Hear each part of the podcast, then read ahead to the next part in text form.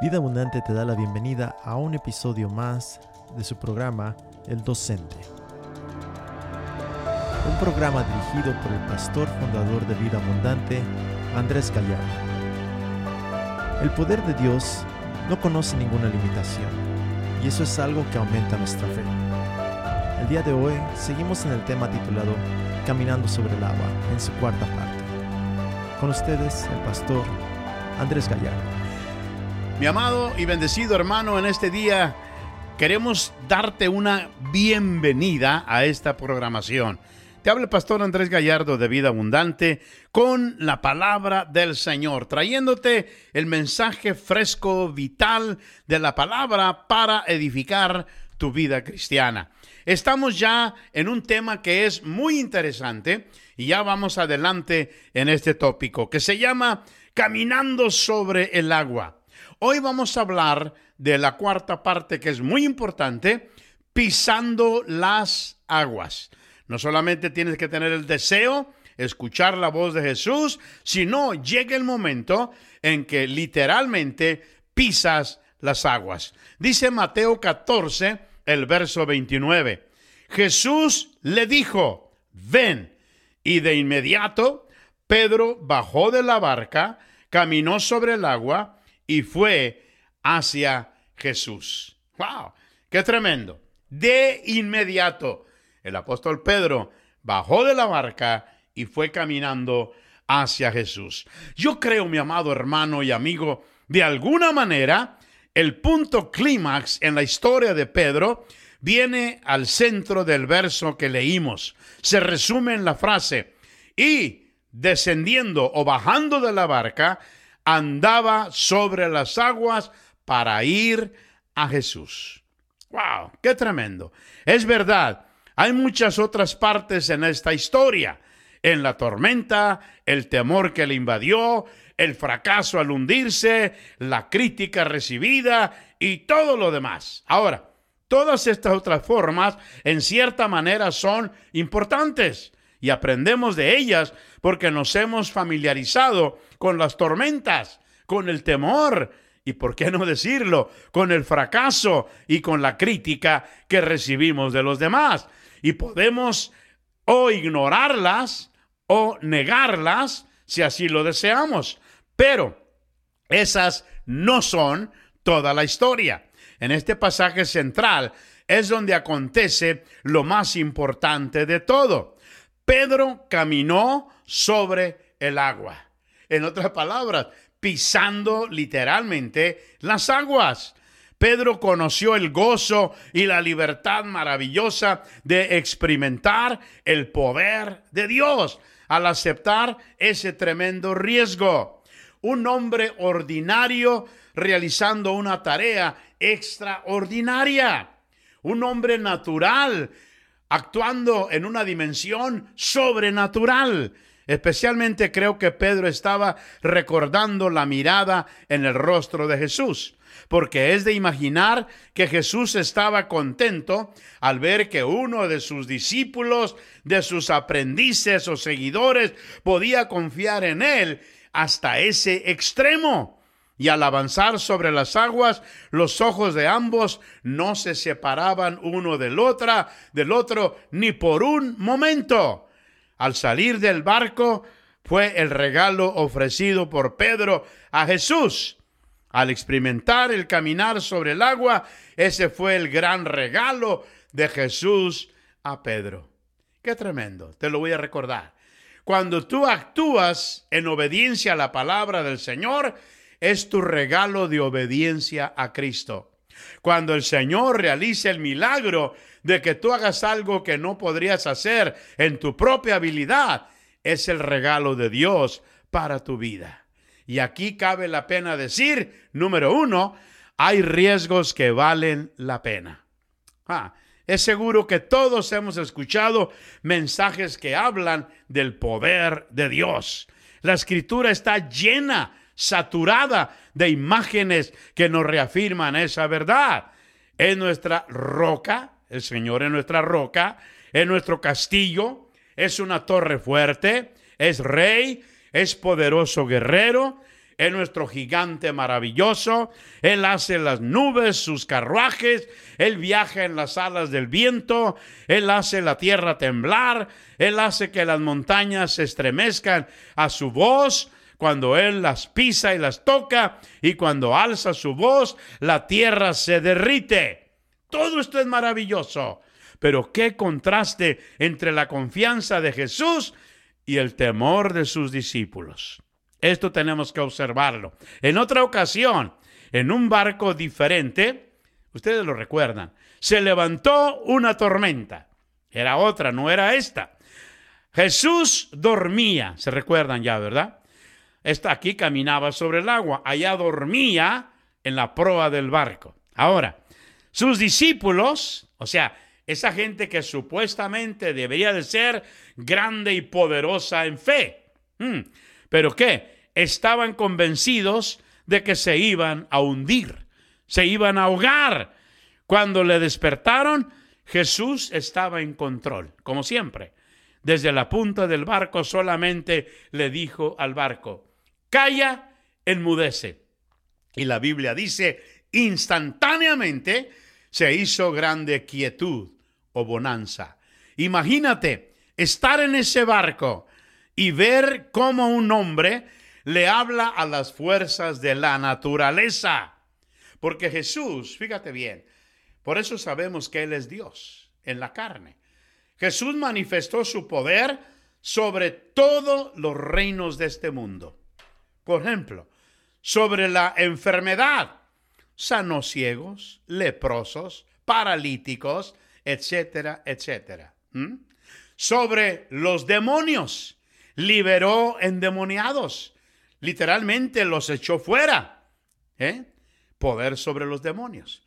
Poder sobre la naturaleza. En esta ocasión, calmando la tormenta. Muchas veces multiplicando el pan. O sea, su poder era sobre todo. Por eso estamos asombrados que el poder de Jesús no conocía ninguna limitación. Fíjate bien. Ahora, estamos viendo cómo esta tormenta se evapora ante sus ojos. ¿Crees que dejaron de temer los discípulos o que su temor ahora fue redirigido? Sin embargo, debes de saber que la información por sí misma no tiene la capacidad de producir gente de fe y de valor. Yo puedo recibir mucha información que me asegure y afirme que Dios es todopoderoso y todo suficiente para mí pero esa información no transforma el corazón ni el carácter humano. Fíjate bien, para que se efectúe dicha transformación se deben tomar ciertas acciones y experiencias que involucran obviamente riesgos. Por ejemplo, cuando Moisés murió, el pueblo se preguntaba si era que Dios aún iba a cuidarles. Por lo tanto, repentinamente, Dios les dice una y otra vez, esfuérzate y sé valiente, no temas ni desmayes, porque el Señor tu Dios está contigo donde quiera que tú vayas. Cuando llegó el tiempo para que cruzaran el río Jordán, Dios prometió abrirles un camino. Ellos podían confiar en que Dios les llevaría al otro lado, pero Dios les pide que den el primer paso. Tú quieres muchas veces que Dios haga lo que prometió, pero tú no quieres hacer lo que te pide. Tenemos que actuar de manera correcta. Cuando la planta del pie de los sacerdotes que llevan el arca pisare las aguas, dijo el Señor, entonces yo abriré camino. ¿Ah? Hasta que tú haces lo que Dios te comendó, te ordenó que hicieras, Él va a hacer lo que te prometió que haría. Es decir, Claro que puedes experimentar el poder de Dios, pero debes de tomar el primer paso. Y esto no solo involucra un conocimiento mental del poder de Dios, sino que requiere que tomes el primer paso de acción basado en el reconocimiento de que Dios es digno de toda tu confianza y que Dios cumplirá su palabra en tu vida. Ellos, dice la Biblia, primero tenían que mojarse los pies. No hay otra. Aquí cabe la pregunta del millón de dólares. ¿Qué estoy haciendo para que no podría ser sin el poder de Dios? Te lo repito. ¿Qué estoy haciendo que nunca podría ser sin el poder de Dios? ¿Ah? Si lo hubiéramos, si nosotros hecho la misma pregunta a Pedro, esta misma, su respuesta hubiera sido muy simple. Mantenerse a flote requería el poder de Dios. Hmm. Tirarse del barco, él lo podía hacer. Mantenerse caminando sobre el agua requería el poder de Dios. Ahora, ¿qué acerca de, de ti y de mí? ¿Hay algún desafío en nuestra vida que es más grande que nuestras capacidades y que no hay ninguna forma posible de hacerlo sin la intervención de Dios? Si no es así, entonces, en realidad, no hemos sido desafiados en la dimensión espiritual. Mira, cuando tomo el riesgo, por ejemplo, de dar generosamente, descubro que en realidad puedo confiar en que Dios cuidará de mí, pero tengo que poner mis pies sobre el agua. En otras palabras, yo sé que Él va a multiplicar lo que Él me ha dado, que Él va a suplir mi necesidad, pero tengo que pisar el agua cuando doy lo que me corresponde dar. Cuando tomo el riesgo de hacerlo de manera correcta, Dios siempre realizará la tarea de suplir de acuerdo al poder ilimitado que es de Él. Mira, cuando tomo el riesgo, otro ejemplo, de confesar una ofensa a otra persona, descubro que Dios en realidad honrará el que yo diga la verdad, pero tengo que mojarme primero los pies y también arriesgarme a que esa persona tal vez no me perdone, tal vez me maldiga, tal vez hable en contra de mí. Ahora, generalmente Dios me ayuda a hacerlo, cuando yo realizo en obediencia la tarea que me encomendó. Mi amado amigo, fíjate bien, Dios ayuda a la gente a hacer crecer su fe al pedirles que tomen el primer paso. Por ejemplo, una vez más, cuando Dios llamó a Moisés que saliera de, de, la zona donde estaba de comodidad, que tenía que confrontar a Faraón. En otras palabras, ese era su barco de Moisés. Egipto había sido creado ahí. Tenía una reputación que cuidar.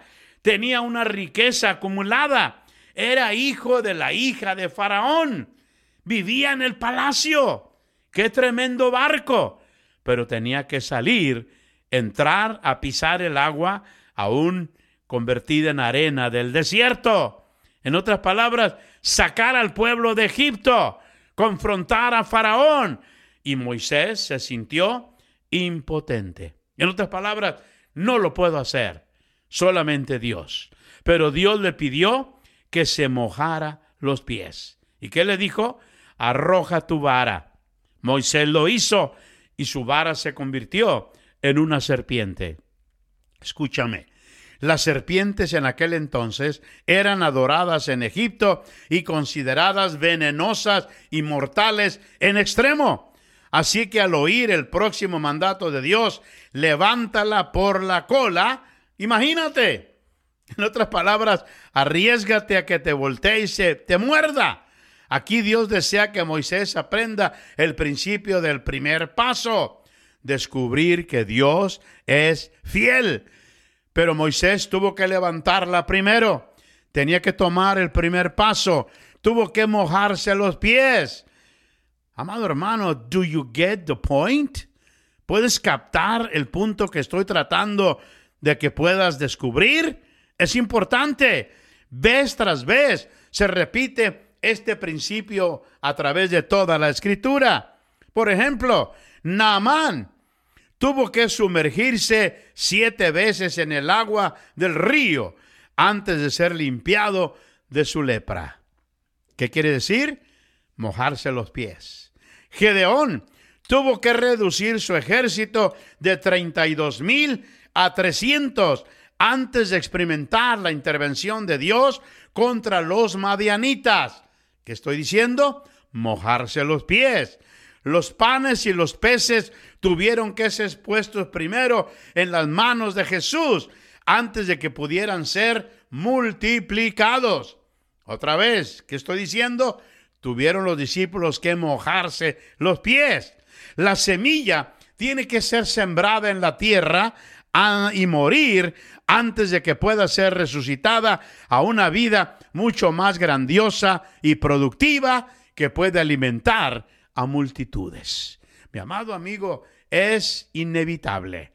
Para hacer la obra de Dios, tienes que primero aprender a mojarte los pies. Si es que voy a experimentar, mi amado amigo, una mayor medida del poder de Dios en mi vida, se requiere que primero tome el primer paso. Y eso inicia al actuar en fe, confiando lo suficiente en Dios para poder tomar ese primer paso de obediencia a su palabra y a su mandato. El simplemente reconocer, fíjate bien, y almacenar información acerca del poder de Dios nunca será suficiente. Tengo que mojarme los pies. Ahora, esto implica riesgos. Al momento de decirle al Señor, sí, en realidad no sabemos todas las implicaciones. Ningún padre conoce todo el costo que va a tener que pagar al traer hijos a este mundo. Ninguna pareja conoce la totalidad de, la magnitud de gozo o dolor que el matrimonio les traerá, ¿cierto? Pero es bueno que no lo sepamos, porque si no, nunca nos atreveríamos a dar el primer paso. Pero cuando digo sí, pongo en moción, en operación, una aventura que me cambiará para siempre. ¿Por qué? Porque son riesgos que valen la pena tomar. Número dos, expande tu zona de comodidad. Todos tenemos un área que puede llamarse nuestra zona de comodidad espiritual, donde nos sentimos más cómodos para confiar en Dios. Y todo la tenemos, amado hermano. Pero cuando Dios nos llama a ir más allá, a salir de esa zona de comodidad, es cuando empezamos a ponernos nerviosos o incómodos. Preferiríamos no salir de dicha zona hasta poder sentirnos más seguros y confiados. Hmm. Por ejemplo, ¿es verdad que es fácil hablar de Dios con hermanos en Cristo y amigos cristianos? Uh, claro que sí. Contamos el testimonio, hablamos de nuestra vida de oración, etcétera, etcétera.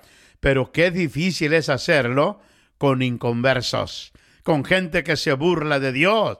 Es por eso que una razón importante por la que Dios nos pide que tomemos el primer paso es porque tiene que ver con la naturaleza de nuestra fe y cómo crece nuestra fe cuando lo hacemos. Una realidad aquí, mi amado amigo, que quiero que consideremos es que nunca trates de tener más fe. Simplemente trata de conocer mejor a Dios. Hay gente que piensa de, oh, si yo tuviera más fe. No, la fe que tienes es esencial y necesaria, aunque sea como un grano de mostaza, lo importante es que actúes en ella. Y lo más que le conoces, lo más fácil que se te hará confiar en Él. Y solo hay una manera de poder expandir nuestra zona de comodidad espiritual. Fíjate bien, solamente hay una manera. Y adquiriendo más información, nunca será esa manera ni será suficiente. Tenemos que seguir el principio de Dios y tomar el primer paso. ¿Cuál es? Estar dispuestos a mojarnos los pies. La realidad es que tienes que salir del barco cada día. Y al hacerlo, tu fe se profundizará, se profundizará. Y tu zona de comodidad espiritual se expandirá. ¿En qué área te está llamando Dios hoy en día a caminar sobre el agua? Permíteme darte cuatro indicadores que te pueden ayudar a identificar a esa área. Cada uno de ellos nos va a enseñar de una manera importante el cómo lograr realizar la tarea de Dios. Número uno, indicador del temor. Siempre habrá temor. A menudo Dios nos pide que salgamos del barco precisamente en el área que más tememos. es importante, precisamente, fíjate bien, en otras palabras, porque desea que venzamos esa área. Leí una vez un manual y un libro que decía cómo romper, destruir el temor al agua. ¿Cómo? Metiéndote en la alberca. No hay otra. ¿Qué es lo que quieres vencer? Temor al agua. Si no la confrontas, nunca la vencerás. Mi amado amigo, Él desea que venzamos en el área que más tememos. Así que te sería bueno identificar el área en el cual tu vida te causa temores y la confrontarás de manera directa. Tal vez de permitir que, eh, eh, en vez de permitir que ese temor te ponga en una actitud de limitación y te encierre en una prisión, tú puedes convertirla en el indicador que te dirá dónde es que Dios desea utilizarte. Pero primero tienes que mojarte los pies para identificarlo. Ahora, ¿es temor de compartir tu testimonio cristiano? ¿Temor de servir en un ministerio? ¿Temor de ser criticado por intentar tener éxito, pues confróntalo y Dios te va a ayudar. B. Indicador de la frustración. Después del temor viene la frustración. Algunas veces personajes en la escritura fueron motivados para confiar en Dios de maneras maravillosas cuando se hastiaron de estar frustrados con las condiciones que les rodeaban y dijeron, enough is enough, ya, ya basta, no más. Por ejemplo, Nemías, él no pudo tolerar la idea de ver a una Jerusalén en ruinas, puertas quemadas, paredes destruidas, y fue movido a correr un riesgo de que el rey lo despreciara y aún lo matara por motivar al pueblo de Dios y desafiarlos a reconstruir la ciudad y sus muros. Pero lo hizo. Tomó el primer paso. David no pudo tolerar que un filisteo pagano se mofara del Dios de Israel. Él fue motivado a arriesgar su vida en el nombre de su Dios. En otras palabras, a pisar las aguas. Elías no pudo tolerar la práctica de la idolatría pagana porque era una ofensa a Dios y fue movido a desafiar a los profetas de Baal de manera solitaria. Es decir, a tomar el primer paso. Hoy el mundo y lo más triste que sucede en el cristianismo está a punto de donde estamos frustrados por el abismo de separación entre nuestro sentido de la realidad y de un mundo caído y lo que Dios desea que hagamos. Fíjate bien, ¿cuál es la acción necesaria para motivarnos a una causa divina? Así que, Dios nos llama a confiar en Él cuando enfrentamos frustración para efectuar los cambios necesarios. ¿Pagarás el precio? Número C. Indicador de la compasión. Ese fue el motor principal en la vida de Jesús mismo. Él fue una persona de compasión. Fue movido, impulsado, motivado por compasión. Quizá un fuerte brote de compasión es la forma en que Dios indicará lo que Él desea que tú realices en tu vida. Su deseo es que salgas del barco y te metas al agua. ¿Cuál fue la última vez que tomaste un riesgo serio de compasión? ¿Cuándo? Y números de indicador de oración. Esto me impacta. Ah, dice la Biblia, amo no solo en la escritura, sino en la vida real de hoy, las historias de caminar sobre el agua. Son casi siempre historias sobre la oración. Hay algo acerca de salir del barco que siempre se convierte ah, en algo que transforma a toda la persona en un verdadero guerrero de oración. Pablo, allá cuando estaba en la prisión, ¿te acuerdas? Con Timoteo, con Silas, allá en la cárcel, azotado, golpeado, encerrado, sus pies atados a un cepo, donde había un guardia romano que le impedía la salida. En lugar de estarse quejando, como la mayoría de nosotros lo hubiésemos hecho, ¿qué hacía Pablo? Alababa, glorificaba a Dios. No estaba orando en queja. Señor, ¿por qué me permites esto? Soy tu siervo. Ando predicando tu palabra. Ayúdame, sácame de aquí. No, él cantaba alabanzas a Dios. Y cuando él cantó, Dios obró. Mi amado amigo, estas circunstancias que nos producen temor en nuestra vida, a menudo van a ser en la gente que Dios utiliza para poder en realidad sacar nuestra vida con éxito fuera del peligro. ¿Y qué? Tenemos que aprender a pisar el agua. En otras palabras, esta oración, esta vida activa, dinámica, de orar la palabra de Dios, orar en la dimensión en la cual Dios quiere que oremos, siempre va a convertir a la gente en un guerrero para Dios, porque está consciente de que nunca puede realizar la tarea que Dios le asignó sin la ayuda misma de Dios. Mi amigo, caminar sobre el agua no es acerca de una cosa grandiosa que tú realizas. En realidad, por ti mismo no puedes hacer nada del valor perdurable.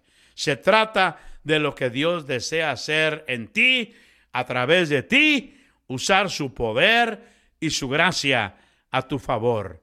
Pero primero, mi amado amigo, lo repito hasta el cansancio, tienes que aprender a pisar sobre las aguas. Mi amado amigo, en este día, tal vez Dios te ha puesto en una situación que en lugar de estarte quejando por ello, de estar clamando a Dios y diciéndole que te saque de ahí, aprende a pisar sobre el agua. Lo he dicho en enseñanzas anteriores y es verdad. Dios en su palabra nunca prometió librarnos de problemas. Hmm, nunca dijo, yo voy a impedir que las llamas vengan contra ti. Oh, yo voy a impedir que las olas se levanten contra ti. Nunca. Nunca dijo, voy a impedir que un león venga contra ti. No, al contrario, si tú ves la Biblia, sucedió lo opuesto. Daniel fue arrojado a un foso de leones, no de uno, de varios. ¿Y qué pasó? Dios no le libró de los leones, estuvo con él en medio de ese foso.